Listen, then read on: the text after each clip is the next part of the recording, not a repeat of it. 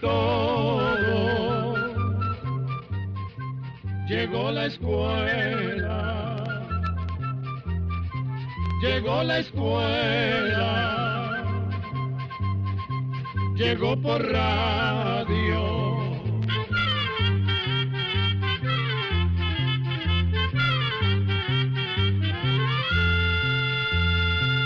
Oigamos la respuesta. Es el programa que les trae a ustedes el Instituto Centroamericano de Extensión de la Cultura, ICQ. Un cuento de Navidad de nombre Un regalo de Navidad. Pero antes de comenzar nuestro programa, oigamos unos villancicos navideños.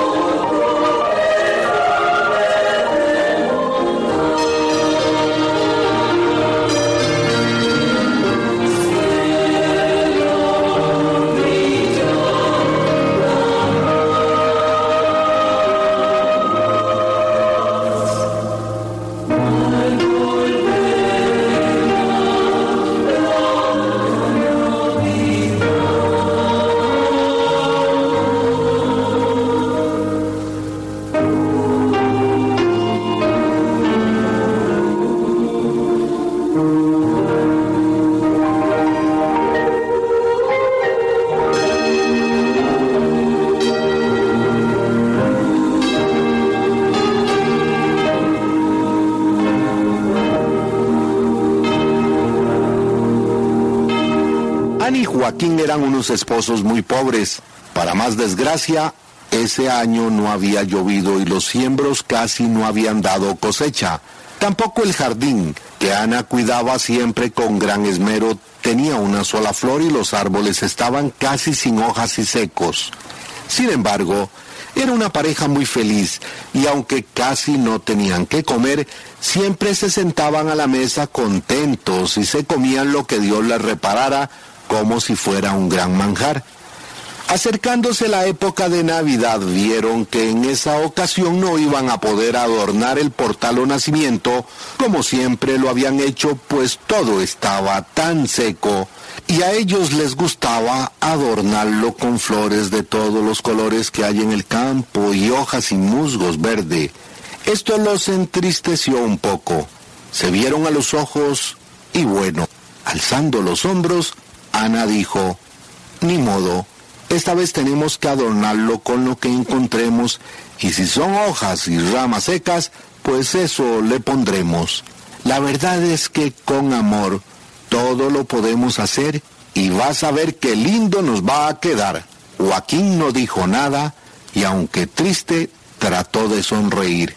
Él sabía lo que para Ana significaba ser el portal y hubiera querido poder ir al campo, como todos los años, a recoger las flores y el musgo y las hojas verdes. Él sabía lo feliz que se ponía su mujer viendo su portal lleno de colores. Al día siguiente, Joaquín se levantó y mientras Ana prendía el fogón, se fue al campo a ver qué encontraba. Con mucho cuidado empezó a recoger las cosas que le parecieron más apropiadas para adornar el portal. En el saco que llevaba empezó a meter hojas y ramas secas, pero de hermosas formas, piedrecillas y en fin, todo lo que le pareció menos feo. Cuando regresó a la casa, Ana parecía una chiquilla, con los ojos chispiantes de alegría y curiosidad. Y pese a que se le había quitado hasta el hambre, se secó sus manos en el delantal y se sentó a la mesa con su marido a desayunar, porque Joaquín tenía que devolverse al campo a trabajar y ya era tarde. Después de recoger los platos y lavarlos, apresurada se puso a arreglar muy bien la casa. Luego limpió y limpió el rincón donde siempre ponía el portal. Se le hicieron eternas las horas esperando a que Joaquín regresara pues como todos los años, juntos hacían el portal. La verdad de las cosas es que Joaquín ni tenía ganas de llegar ese día. No quería que llegara la hora en que su mujer abriera el saco y encontrara todo seco y sin vida. No quería ver la cara que iba a poner Ana, pero haciendo un esfuerzo de esos que solo se hacen por amor, llegó cantando y con una gran sonrisa.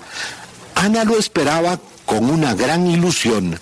Para ella ese día era un día muy importante. Abrir el saco para ver qué había dentro era como abrir una caja de sorpresas. Se arrodilló en el suelo y empezó a sacar cuidadosamente todo lo que Joaquín había encontrado.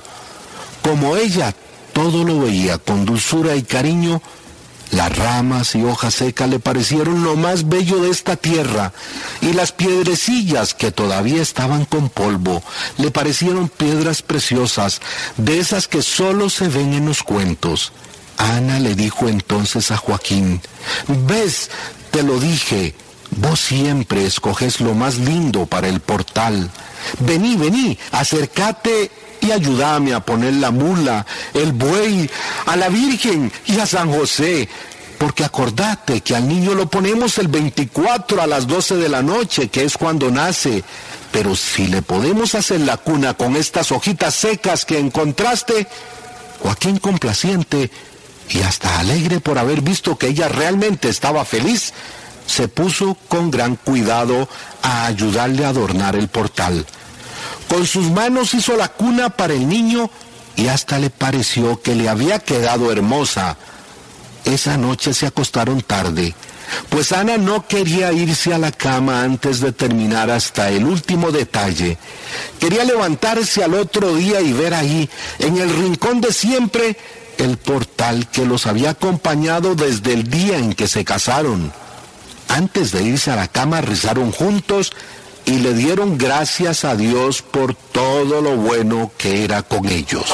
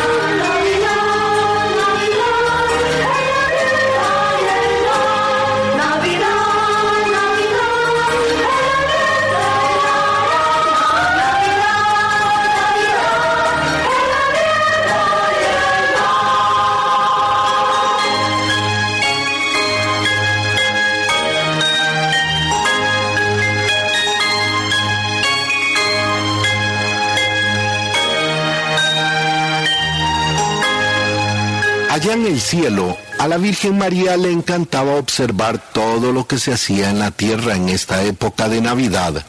Veía los portales, los árboles adornados, las casas decoradas. Lo que más le gustaba era ver que en todos los lugares, pese a las distintas costumbres que hay en los pueblos de la tierra, las personas estaban muy afanadas en poner la casa linda para recordar el nacimiento de nuestro Señor. Y lo que más feliz la hacía era ver con qué fe y con qué amor los hombres hacían estas cosas. La Virgen, que es toda bondad, también estaba enterada de todas las dificultades por las que había atravesado Joaquín para poder llevarle a su esposa los adornos para el portal. También le conmovía mucho la alegría de Ana, pero lo que en realidad la llenaba de una alegría muy honda era ver que ellos eran una pareja feliz pese a las dificultades económicas que tenían. Ellos habían comprendido que la felicidad no está en el dinero, sino en el amor. Y la Virgen sabía que las personas que aman siempre tienen a Dios en su corazón. Por eso se propuso un plan para darles un regalo de Navidad. Además, como Joaquín y Ana eran los nombres de los padres de la Virgen, ella se sintió aún más comprometida. Pensó en irle a hablar a su hijo, pero viéndolo bien, prefirió hacerlo sola. Sin pensarlo mucho, llegó cerca de la casa de Joaquín y Ana y le preguntó a las nubes por qué no habían regado los campos, pues todo estaba seco. Ellas tristemente les respondieron que no había viento y que por eso no se podían juntar para regar la tierra. Sin pedirle ayuda a nadie, la Virgen empezó a soplar y a soplar con todas sus fuerzas. La tarea no era fácil porque las nubes estaban muy lejos unas de otras. Después de horas, vio que iba a ser muy difícil terminar a tiempo. Las nubes por su parte trataban de ayudarle, pero se volvían a ver unas a otras con disimulo, pues no querían desagradar a la señora. Ellas también se daban cuenta de que al paso que iba la Virgen no habría lluvia en días. Y lo peor es que el día de Navidad estaba muy cercano. Por esos caminos del cielo estaban paseando unos ángeles. La Virgen, ni lerda ni perezosa, los vio y les dijo que vinieran corriendo. Tuvo que explicarles en las trifulcas que andaba. Ellos se volvieron a ver un poco dudosos, pero se enternecieron con la sonrisa de la Virgen y decidieron ayudarle en su tarea. De todas formas, pensaron, es la madre de nuestro Señor y no nos van a regañar por estar con ella haciendo una buena obra. Y de inmediato empezaron unos a soplar y otros a empujar las nubes. Después de horas de sudor y empujones, Nada que lograban juntar las nubes. Tomaron un descanso para pensar todos juntos qué se podía hacer. Como los ángeles sabían que a la Virgen era imposible decirle que no, le dijeron que por qué no iba ella a hablarle al viento, que estaban seguros de que si ella le pedía un favor, no se lo iba a negar aunque anduviera ocupado en otros lugares. A la Virgen se le llenaron los ojos de alegría y sin decir ni un sí, ni un no, emprendió viaje. Duró muchas horas hasta que se encontró con el viento. El viento es un señor muy educado y serio. Cuando vio a la Virgen, inmediatamente paró su camino y le hizo una reverencia. La Virgen lo saludó con mucho cariño y no sabía cómo pedirle el favor.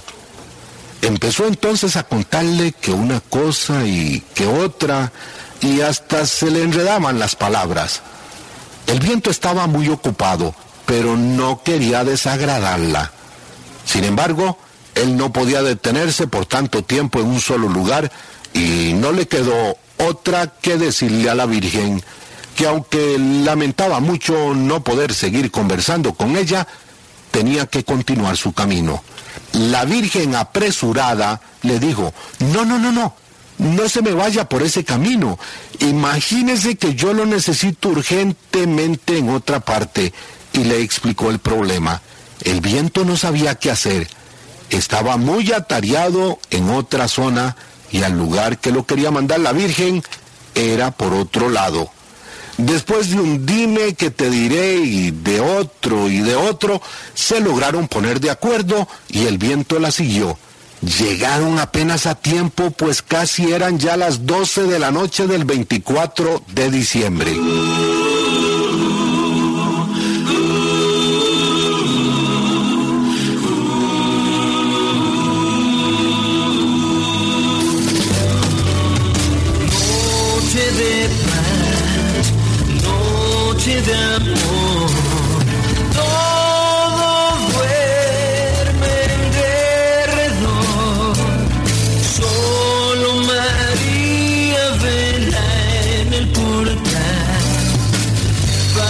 Que el niño pueda descansar.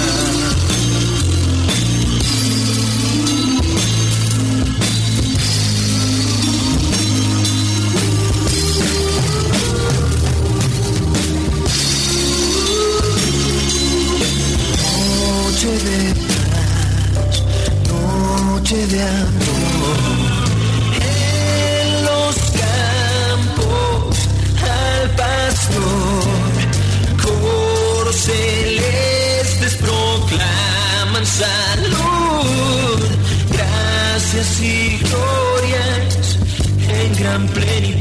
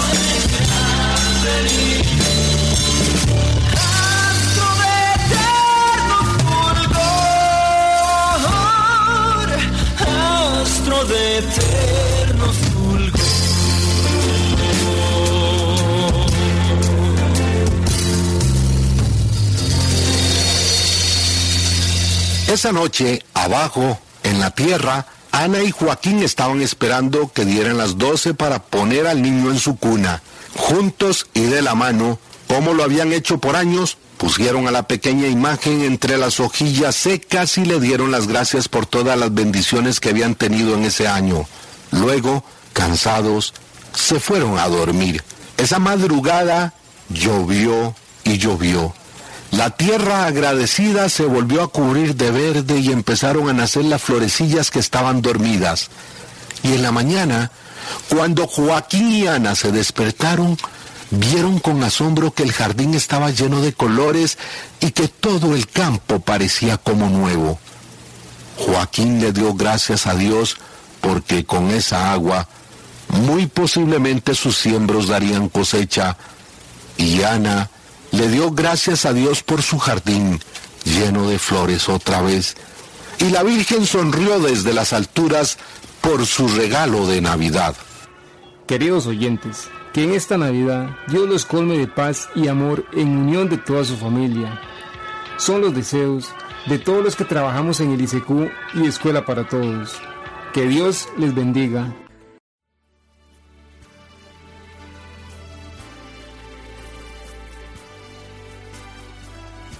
Así llegamos a un programa más de Oigamos la Respuesta. Pero le esperamos mañana, si Dios quiere, aquí por esta su emisora y a la misma hora. Mándenos sus preguntas al apartado 2948-1000 San José, Costa Rica. También nos puede llamar a los teléfonos 22 25 52 38 o 22 25 53 38 o mándenos un fax al 22 25 22 27. También le damos el correo electrónico isq.org.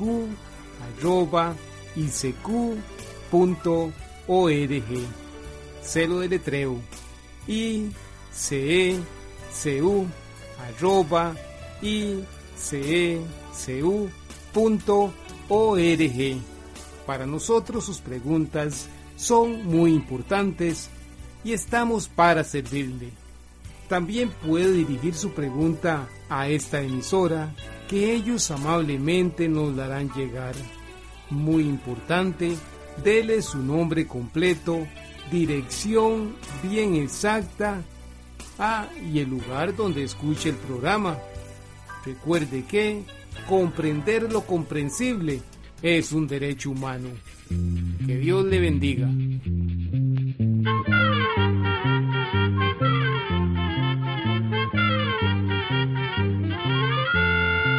Llegó el momento de despedirnos. Se va a la escuela, se va cantando